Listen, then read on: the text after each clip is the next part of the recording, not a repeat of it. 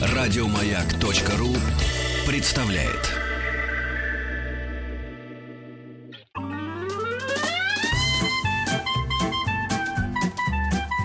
Один Вадим.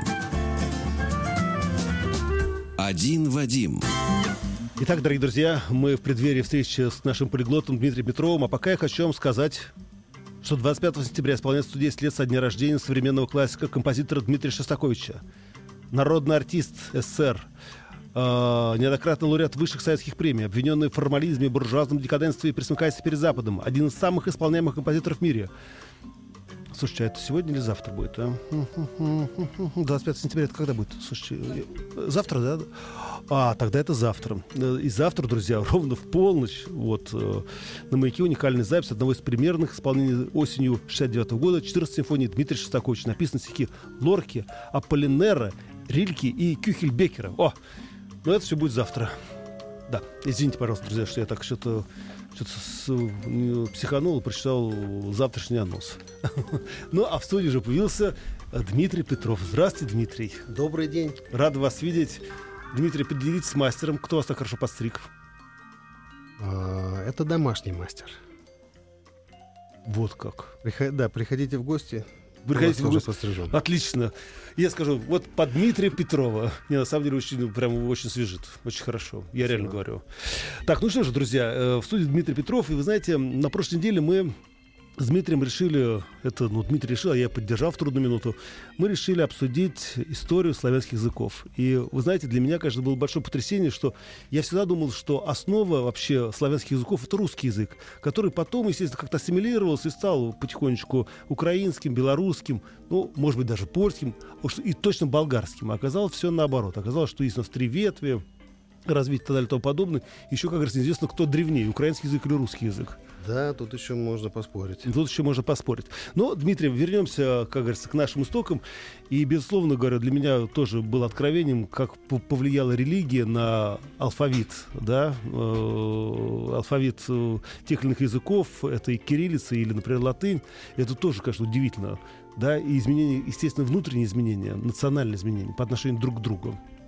И да, тут интересно то, что э, изначально, э, еще в момент формирования первых славянских алфавитов, азбук, э, даже тот факт, что Кирилл Мефодий и впоследствии их ученики э, первоначально подвязались э, в Моравии, то есть там, где э, нынешняя Чехия, э, но когда латинское влияние, э, римско-католическая религия – ну, фактически еще тогда не было раскола, но тем не менее а, вот это а, влияние латинского алфавита, угу. западные ветви христианства стало очень ярко проявляться в Чехии, в Польше, в тех землях, которые впоследствии стали относиться к западнославянским, они вынуждены были переселиться в Болгарию. И именно древний болгарский язык это мне, это, это мне, Петр, это мне чай. Извини, пожалуйста. Да? А, извините, друзья, тут мы, у нас борьба с Дмитрием была за чай. вот, но, к сожалению, Дмитрий Петров победил, он гость. так и Ближе к да, да, да, оказался. Да. Вот, и, собственно говоря, а то, что мы э, называем церковно-славянским языком, угу. это, по сути, древний болгарский язык. Да вы что? Да. То есть язык, на котором э, ведется литургия богослужения в русской православной церкви, это по сути, э, ну скажем так, производная от э, древнеболгарского языка, то есть от языка э, южных славян. Ничего себе. Уважаемые слушатели, сразу вам хочу сообщить, что вы можете задать любые вопросы Дмитрию, связанные с языками, с лингвистикой. Напоминаю, смс-портал 5533, все сообщения сейчас слово «Маяк», WhatsApp и Viber, плюс 7 967 103 5533. Дмитрий, прежде чем мы продолжим изучать историю славянских языков, в том числе и русского языка, скажите мне, а, а что происходило на остальной территории России, которую потом Ермак освоил, а потом, ну, как бы она присоединилась, естественно, к, к России. А что там, какие там были языки? За Уралом и так далее и тому подобное. Вот славяне там стали появляться уже гораздо, гораздо, гораздо позже, да, там э, были э, различные группы северных народов, э, тюркские народы, которые ведут свое начало из Алтайского региона, постепенно распространялись. И мы знаем, что, например, э, якуты, это относится тоже к тюркским народам. Да вы что? Да, совершенно верно. Но надо сказать, что впоследствии вот как раз кириллица, угу. то есть язык, то есть алфавит, созданный для нужд славянских языков, нашел очень широкое распространение а, во всей Евразии. Мы знаем, что до, до сих пор им пользуются в Монголии, а, в ряде стран Центральной Азии. Угу. Так что влияние Хорошо. там достаточно а, приличное. Давайте, знаете, я понимаю, что мне, мне на самом деле интересны все ветви, да, и э, ю, южнославянский язык, да, и наш, скажем так, э, среднероссийский, да, и западнославянский язык. Но все-таки, конечно, безусловно, хочется поговорить о русском языке. Вы знаете, совсем недавно перелистывал переписку э, любовницы Алексея, царевича Алексея, э, да, его любовницы. И она писала донос на своего любовника, папе Алексея, это Петру Первому.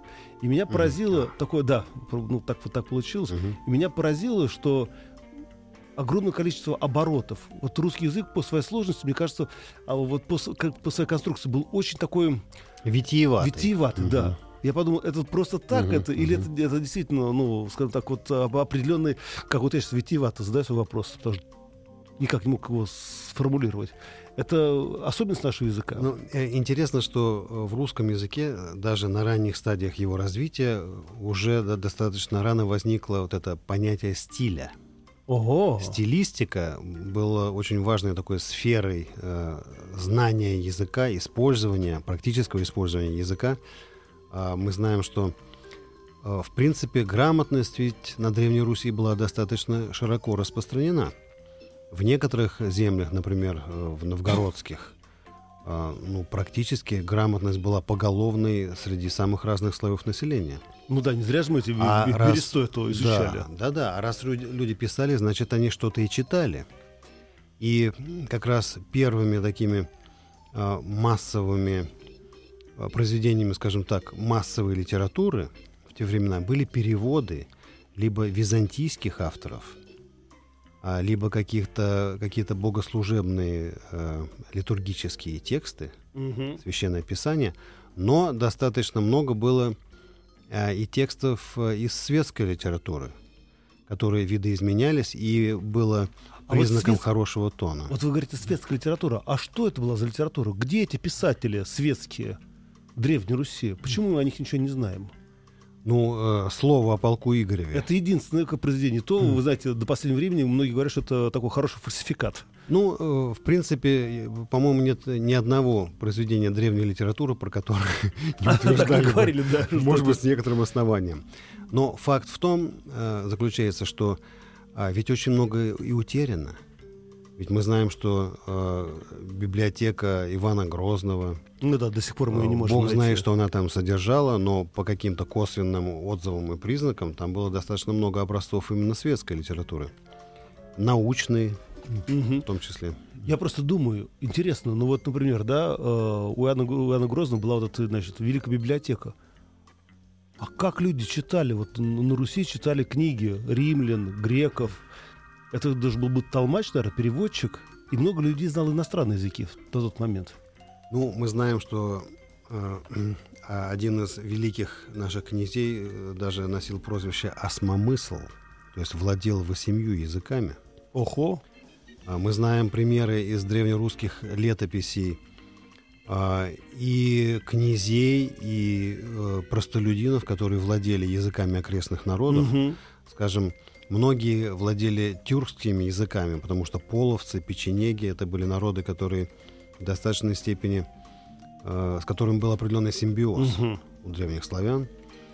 С другой стороны, э, книжное знание подразумевало владение греческим языком, потому что первоначально все богослужебные тексты были э, на Руси привезены из э, Византии, то есть из э, стран греческого языка, и владение греческим языком было достаточно повсеместным не только среди духовенства, но и в целом среди образованной публики. И все-таки возвращаясь к вопросу болгарского языка или старославянского языка, вот тут вопрос, Дмитрий, вот все-таки интересно, а почему именно территория Болгарии, почему именно оттуда вот, да, пошел старославянский язык, и были какие-то необходимые тюркские, скажем так, э, субстраты или что-то еще, ну, субстраты ты Ну, не понял, ну э, ладно. ну, да, Да. может быть, э, речь о том, что, в принципе, болгары и названия, э, и, и народы, и страны Болгария э, ведет свое происхождение от Волжской Болгарии. Ну да, мы говорили, да. Но к тому моменту, э, где-то, по-моему, в 630 году вот это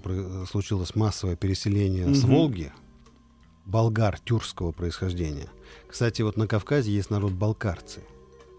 Это от того же корня. Да ладно? Кабардино-Балкария. Да, да, да. Это все оттуда. Это все родственники, оказывается. Но за 200 лет к середине 9 века, как раз э, когда э, занимались э, своими великими делами Кирилл и Мефодий и Мгм. их ученики, Болгария практически полностью перешла на славянский язык и более того стала определенным центром притяжения э, и духовной, и э, светской культуры именно на славянском языке, на э, том, что мы называем церковно-славянском, на То самом есть деле даже, не, скажем так, не даже не Киев, да, а именно Болгария. И оттуда же лучами. Киев в то время, э, в, в то Его время не был было. языче, нет, он был, но это было языческое государство, там не было христианства. Христианство, как мы знаем, пришло туда э, 100-150 лет спустя, после Кирилла и Мефодия. Я все-таки думаю, как вера продвигает не только да, э, веру в Бога, но и продвигает мысль. Да, и языки в том числе. Да, это воздействовало на многие славянские языки, скажем, а, в Польше. Польша, в общем-то, великий славянский народ. Сейчас на, э, польский язык это вместе с русским, это два, по количеству носителей два ведущих языка. Но долгое время на, те- на территории Польши официальным языком была латынь, потому что Польша э, всегда была такой католической страной. А вот, во кстати, как они, вот, я, знаете, хотел вам задать вопрос. А если бы мы пошли, например, по католическому пути, то, наверное, видоизменился бы русский язык? обязательно бы видоизменился, и мы видим это на примере польского или, скажем, чешского языка. Это не только количестве заимствований, это и в алфавите. А, кстати, а, что касается чешского языка, был такой известный э, по истории человек Ян Гус. Да, Да, да, который- да, да, да. Он, э, Просветитель. он был просветитель, он занимался реформированием церкви, в общем-то, за что и пога- За то и погорел, погорел, да. погорел В во всех, во всех слова, да. смыслах. И даже свою последнюю фразу, когда он увидел старушку, которая подбрасывала дрова э, в его костер, да. он сказал на латыни, он сказал «О санкта simplicitas», «О святая простота». И она ведь этой- поняла его. Она поняла его э, и, вероятно, восприняла как благословение, может быть, даже подтащила еще дровишек. А, Кстати, вы знаете, я говорю, мы об этом говорили в прошлый раз, но так как у нас э, новые слушатели, да, и они хотят повторения а, пройденного. Здравствуйте, скажите, пожалуйста, вот что вы можете сказать относительно того, что Кирилл и Мефодий убрали несколько букв из алфавита? Спасибо. Ну, насколько мне известно, они добавили несколько букв. Ну, э, скажем так, ведь э, э, алфавит во многом зависит от фонетики, по крайней мере, на первоначальных стадиях развития. А в языке, в славянских языках того времени были многие звуки, которые впоследствии исчезли. Скажем, был целый набор юсов, то есть носовых звуков. Ну, интересно. Э, На сегодняшний день э, носовые звуки остались э, практически только в польском языке. А В древнерусском и в прочих э, древних славянских языках носовые звуки тоже присутствуют. Мгм. Те, которые мы знаем там, по французскому, Ну по да, некоторым да, да. другим. В польском они остались. И э, Кирилл Мефодий, ну, э, во-первых, кроме кириллицы существовала еще одна азбука, еще один алфавит у Да славян. какой? Глаголица. Вот, кстати, тут задали уже вопрос, а чем Мгм. отличается кириллица от глаголицы. Я хотел сделать Глаголица попозже. это совершенно, отде- да, совершенно отдельный алфавит. Даже когда это было? Причем Я вообще впервые об этом слышу. Есть, есть версии, что его создали тоже Кирилл и Мефодий, как некий пробный, пробный такой экспериментальный Пробничек вариант. был, да? И глаголица это какое-то время существовала в разных странах, потом исчезла практически повсеместно, кроме Хорватии. А в Хорватии ей пользовались аж до 19 века. Да вы что? По, по виду, по, да, по как формам. это, чем это... Эта азбука похожа немножко на грузинские буквы. Хм, как интересно.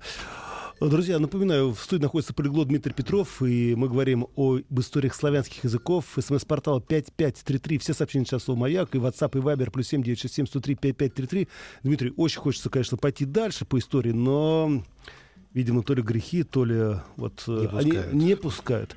А, спрашивают вот еще один вопрос, сейчас я найду его. Вы знаете, э, вот меня давно мучает вопрос. Мы тоже об этом говорили в прошлый раз, но Денис спрашивает, что я могу сделать. Вот меня мучит вопрос. Вот вроде бы рядом стран много. Польша, Украина, Белоруссия. А венгерский будто с другой планеты.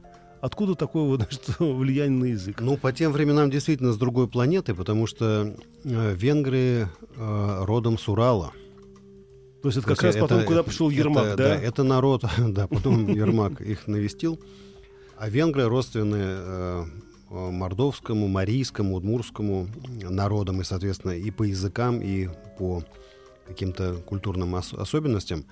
Переселились они на территорию Европы э, в 8, 9, 10 веках. Мгм. И вот они отвоевали себе пространство, где вполне себе приличное королевство и основали Да. никаким образом э, в языковом отношении не теряя вот своей, своего, своей основы, этот язык процветает до сих пор. Слушай, ну мне по поводу вот, кириллицы, конечно, глаголицы, в меня что-то прям ввели в ступор.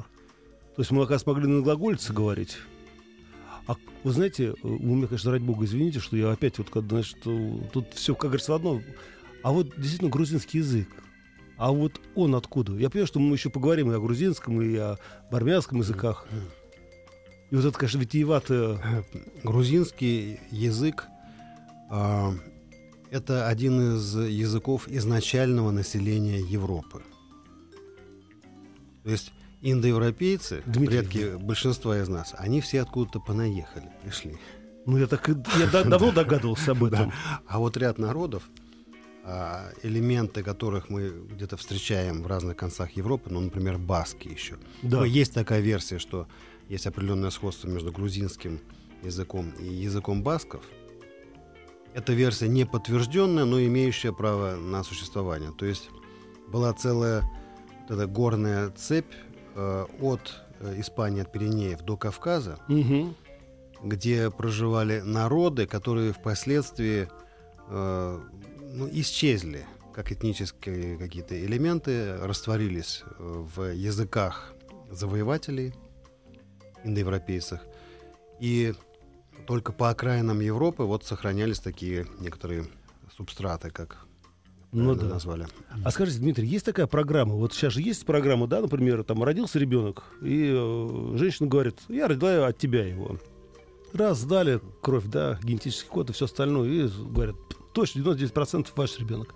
А есть такая программа среди языков, чтобы, например, да, сравнить языки и понять, от кого что произошло. Есть такая наука глоттохронология. Ох ты. Глосса — это язык, хронология — Мгм. понятно. Да, время. А, то есть исследование это нечто похожее на археологию, когда мы исследуем материальные артефакты. То же самое э, происходит такое копание, археологические раскопки э, в происхождении языка. А чем дальше вглубь истории, тем э, больше, конечно, все это знание гипотетическое, но тем не менее очень интересные факты э, появляются, и мы более-менее можем проследить э, движение разных народов и происхождение разных языков Да. с определенной степенью достоверности.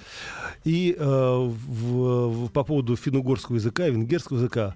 Мордовский язык, понятно, это финно-угорский. А марийский разве тоже? Алексей из Мордовии И, спрашивает. м- и марийский тоже, и удмуртский, и язык э, коми.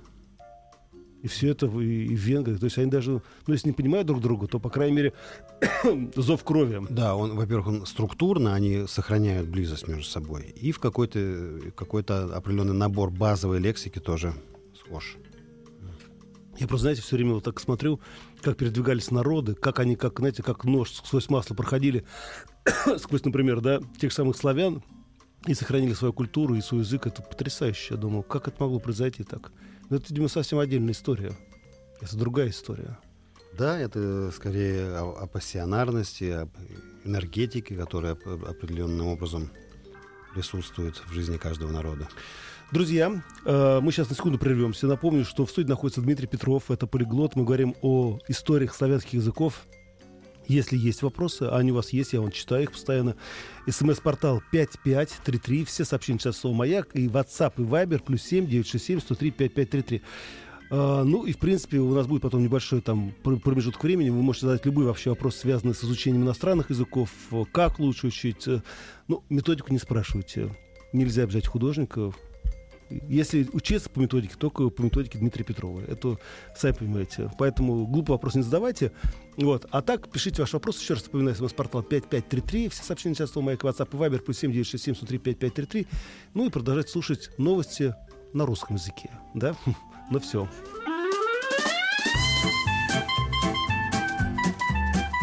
Один Вадим. Один Вадим. Итак, уважаемые друзья, напоминаю, что находится полиглот Дмитрий Петров. Мы говорим об истории славянских языков. Дмитрий, и боюсь, что сегодня мы все-таки не дойдем до продвижения славянского языка и вообще развития русского языка, польского, болгарского и так далее и тому подобное. Дальше на протяжении веков, видимо, придется нам в следующий раз уже...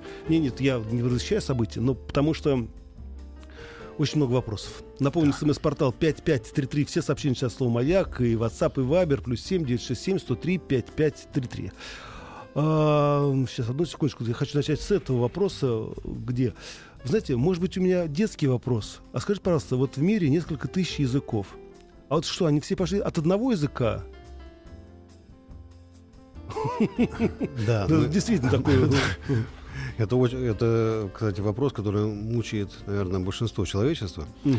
А есть очень такая достаточно хорошо обоснованная теория, потому что, говоря о такой глубокой древности, мы можем только мыслить теориями, гипотезами, что действительно был единый э, корень, единый очаг возникновения человеческого языка, так же, как и очаг возникновения человеческой цивилизации. Потому что язык возник э, тогда же, когда появилось человечество. Угу. А, и, вероятно, а, по мере выхода э, первых людей из этого своего гнезда родового, по мере распространения по всей земле, э, языки расходились между собой, виды изменялись, принимали какие-то новые черты. Есть э, менее, так сказать, популярная теория, которая говорит, что примерно ну, плюс-минус в одно и то же время язык возник в разных, в нескольких очагах.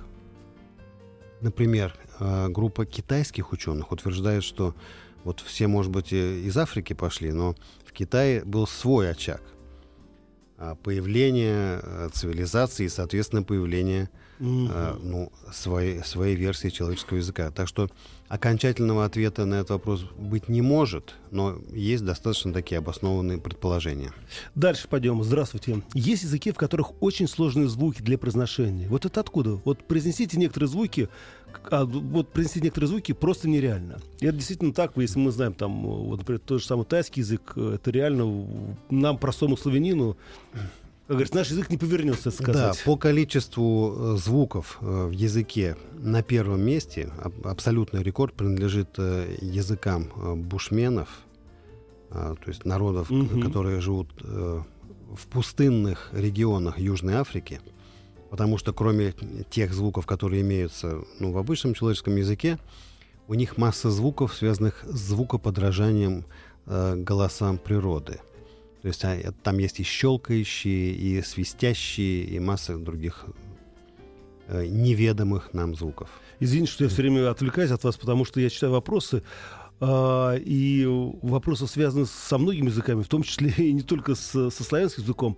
Вот смотрите, скажите, а есть ли связь между скифским и татарским языком? Спасибо. Хотя кто знает, на каком языке, на языке говорили скифы. Татарский язык э, относится к тюркским языкам. Э, происхождение татарского языка достаточно неплохо изучено. Угу. А скифский язык по большинству предположений относится к, э, относился к индоевропейским языкам и имел что-то общее с языками иранской группы. То есть из ныне живущих языков это персидский, а из тех, которые на территории России, это осетинский. То же время есть версия, что скифами называли обобщенно группу совершенно разных народов, которые, вероятно, говорили на разных языках, потому что расселены они были на огромном пространстве Евразии. А, и, вероятно, в группу вот этого многоязыкового конгломерата народов э, включались и тюркоязычные народы. Слушай, какой-то инцест, про, хотел сказать, какое-то смешение языков э, и народов. О да, о да. Ну, и, хорошо, вернемся все-таки к нашему славянскому языку. Э, скажите, пожалуйста, добрый день. Вот какой из существующих славянских языков ближе всего к старославянскому? И вот что ближе к старославянскому из восточных славянских языков? Ну, в принципе, мы говорили же, что Болгария. Mm-hmm. И все-таки вот действительно, вот кто, ну, мы опять возвращаемся к прародине славянских языков.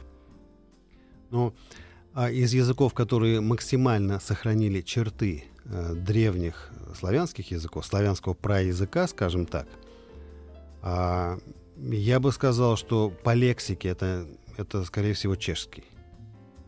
Потому что, ну, мы обсуждали, mm-hmm. что в нем очень ну, много да. слов, даже которые в других языках были заимствованы из западноевропейских языков, в чешском сохранились свои. А из э, южнославянских языков. Ну вот, например, я знаю, что в хорватском языке даже проводится такая кампания удаления иноязычных заимствований и создания каких-то своих э, слов, возвращения э, слов на славянской, на древнеславянской основе даже в новый язык. Так что вот эти языки, пожалуй, ближе к такому перво славянскому языку. Друзья, например, в студии находится Дмитрий Петров, э, смс-портал 5533, все сообщения сейчас слово «Маяк», и WhatsApp и Viber, плюс 7 967 103 5533. И, Дмитрий, я не знаю, что произошло, но люди на самом деле интересуются своими корнями. Просто уже несколько вопросов. Расскажи, пожалуйста, про чувашский, историю чувашского языка, татарского языка. Правда ли, что чувашский язык наиболее близкий, сохранившийся язык, приближенный к тому, на котором говорили в Древней Волжской Булгарии, вот, при который сейчас Татарстан, Казань, татары. Очень интересен этот момент. Чувашский язык относится к э, тюркским языкам, так же, как угу. татарский. Но, а, насколько я знаю, он действительно сохранил в себе больше архаических элементов. То есть татарский язык э, в большей степени модернизировался, угу. потому что это был, так сказать, язык, используемый на официальном э, уровне и обладающий литературой. Чувашский язык сохранил больше корней. А, вероятно, из языка Волжской Булгарии, и, насколько я слышал, вероятно, э, чувашский язык отражает какие-то черты, которые были тоже в забытом хазарском языке. Ох-охо. Да, и это все говорит с нами, друзья. Ну хорошо, вернемся к славянскому языку. Дмитрий, э, хочется поговорить, конечно, и о метаморфозах развития русского, по крайней мере, языка э, в связи с Ломоносовым, это да, трепетной связи Ломоносова и русского языка. Конечно, хочется подкрасться и к Александру Сергеевичу Пушкину, да, и поговорить о нем, как о реформаторе русского языка. И меня, кстати, очень поражает, что человек, который, в общем-то, по крови был не очень-то русским, вдруг совершил такую революцию. Это ведь тоже парадокс, история. Да или нет? Ну, э, я думаю, что э, русский или русскоязычное вот это сообщество всегда было настолько пестрым по э, этническому происхождению, вряд ли можно найти период истории, когда русские представляли собой какую-то однородную массу одного mm происхождения. Это по, в течение веков и тысячелетий это была постоянная смесь самых разных ну, корней. Да. А, и все-таки мне хочется задать, задать э, вопрос, связанный с Российской империей, да, когда под нашим протекторатом была и Финляндия, и Польша, и все, по идее, даже были говорить на русском языке. А почему этого не произошло, эта ассимиляция польского языка и финского того же самого языка с русским? Это прежде чем мы начнем, как говорится, вернемся к Ломоносову и к а, Пушкину. Финляндия и Польша э, вошли в состав Российской империи достаточно поздно э, в плане э, становления языков и этнической идентификации. То есть финля... и финны, и поляки были уже сформировавшимися народами, со своей историей, со, своими, со своей да? литературой, да, поэтому они могли быть включены в империю э, так на правах конфедеративных таких или федеративных членов, но э, без того, что и, им угрожало полное растворение угу. в таком в общероссийском сообществе. Ну, вернемся к истории, давайте, русского языка. Я понимаю, что Петр I был великий реформатор во всем. В армии, во флоте, в градостроительстве. А в русском языке он был реформатор? И что он изменил? Он был, он был очень практическим. Э, он вообще был практиком угу. во, все, во всем, чем он занимался, за что не брался. Поэтому и в языке а, он э, был не теоретиком, не на законодательном уровне он утверждал какие-то новые нормы, но своим примером и просто беспредельным потоком заимствований Э, из западноевропейских языков, которые были связаны с какими-то техническими, научными дисциплинами. Он просто наводнил русский язык новыми словами. А, кроме того, а, то, что грамотность а, стала более повсеместной в его правлении, а, неизбежно означало приближение вот этой существовавшей ранее, той самой витиеватой нормы, mm-hmm. к разговорному языку. И, э, прямо скажем, он немножко укоротил влияние церкви и священнослужителей, поэтому вот этот церковно-славянский элемент стал отступать хм. а, в, в противодействии с таким разговорным просторечным языком. Смотрите, Дмитрий, ну если рассуждать дальше, получается, что технический прогресс, именно он, скажем так, хм. подвигает язык, вбирает себя как губка э, разные слова из разных, как стран и народов. Потому что, например, наш язык развивался, развивается, а тот же самый болгарский, да, или тот же самый хорватский, ведь они законсервировались в какой-то мере. Да, потому что э, русский язык достаточно давно стал э, государственным языком страны, угу. в то время как э, Хорватия, Хорватия была частью Австро-Венгерской империи, а Болгария была частью Османской империи. То есть это угнетение языка. То конечно. есть э, это все были э, в лучшем случае автономии в рамках больших империй. Поэтому, конечно, полноценно эти языки не могли развиваться так, как развивается язык, который уже официально, уже главный язык страны.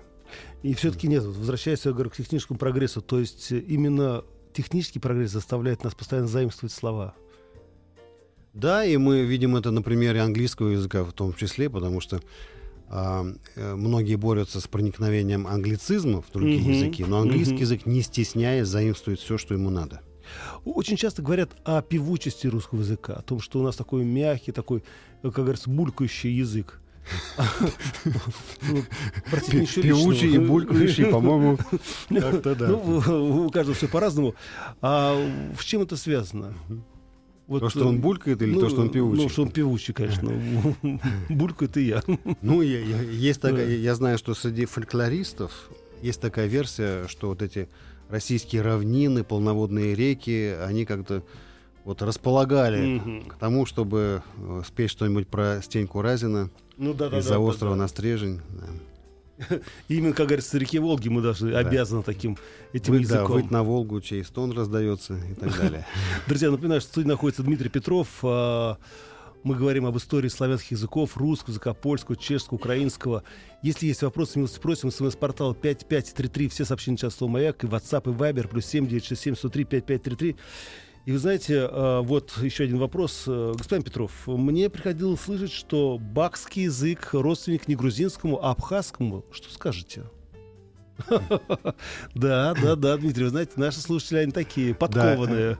Э, на самом деле, я эту версию я тоже слышал, э, и более того, я слышал, что баскские и такие языки, языки, скажем так, Кавказа, автохтонные языки Кавказа, Э, связаны еще со многими исчезнувшими языками Европы, например, языком этрусков. Ох ты! А, поэтому по поводу э, того, ближе ли язык басков к языку Абхазии или Грузии, я просто воздержусь от какого-то мнения, потому что я знаю, что есть э, теории как бы и в пользу и того, и другого.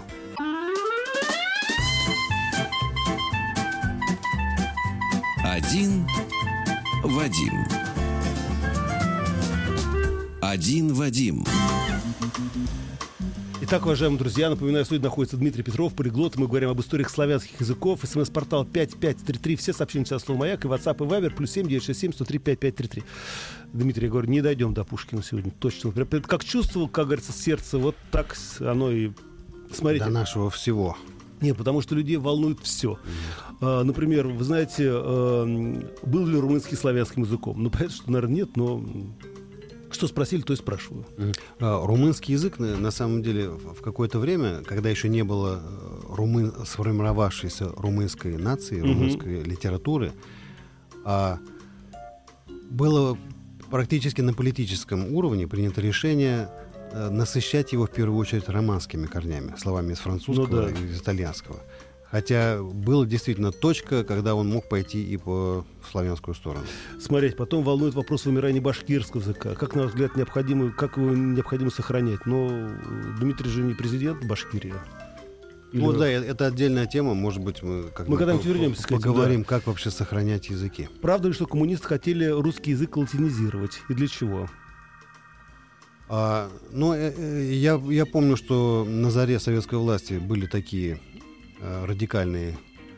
Э, ну, это при, примерно так же, как э, были предложения отменить семью, как буржуазный пережиток. Ну да. Да, отменить э, славянский алфавит как буржуазный пережиток. Много было буржуазных пережитков, которые все-таки выжили. Полити- политический вопрос. Скажите, насколько украинский язык искусственно отдаляли от русского языка по политическим соображениям? Но это мы говорим об истории, естественно, давней истории. И правда ли ну, это? Ну, в давнюю историю он был в большей степени насыщен полонизмами, то есть словами польского происхождения, mm-hmm. в силу того, что значительная часть нынешней Украины была в составе Речи Посполитой. А в последние годы мы тоже видим такую тенденцию э, заимствовать больше слов из польского языка и отказываться от русских эквивалентов. И еще, вы знаете, был такой язык свиста на Азорских островах. А что вам о нем известно? А, язык свиста был на Азорских островах и на некоторых еще. Э, остров, островных э, государствах или горных угу. территориях, где это общение на дальние расстояния облегчалось с помощью определенной закодированной системы свиста. Ну что же, Дмитрий, пришло время расстаться. Все-таки ну еще суббота, вы даже отдохнуть. Ну уж придете к нам. Вы нам расскажете и о Пушкине, и о Гоголе, и о Ломоносове. И о многом другом. Да-да-да, друзья, это все Дмитрий Петов на Радио Маяк. Друзья, на этом мы с вами прощаемся. До завтра. Ведите себя хорошо и продолжайте слушать Радио Маяк. Пока. Еще больше подкастов на радиомаяк.ру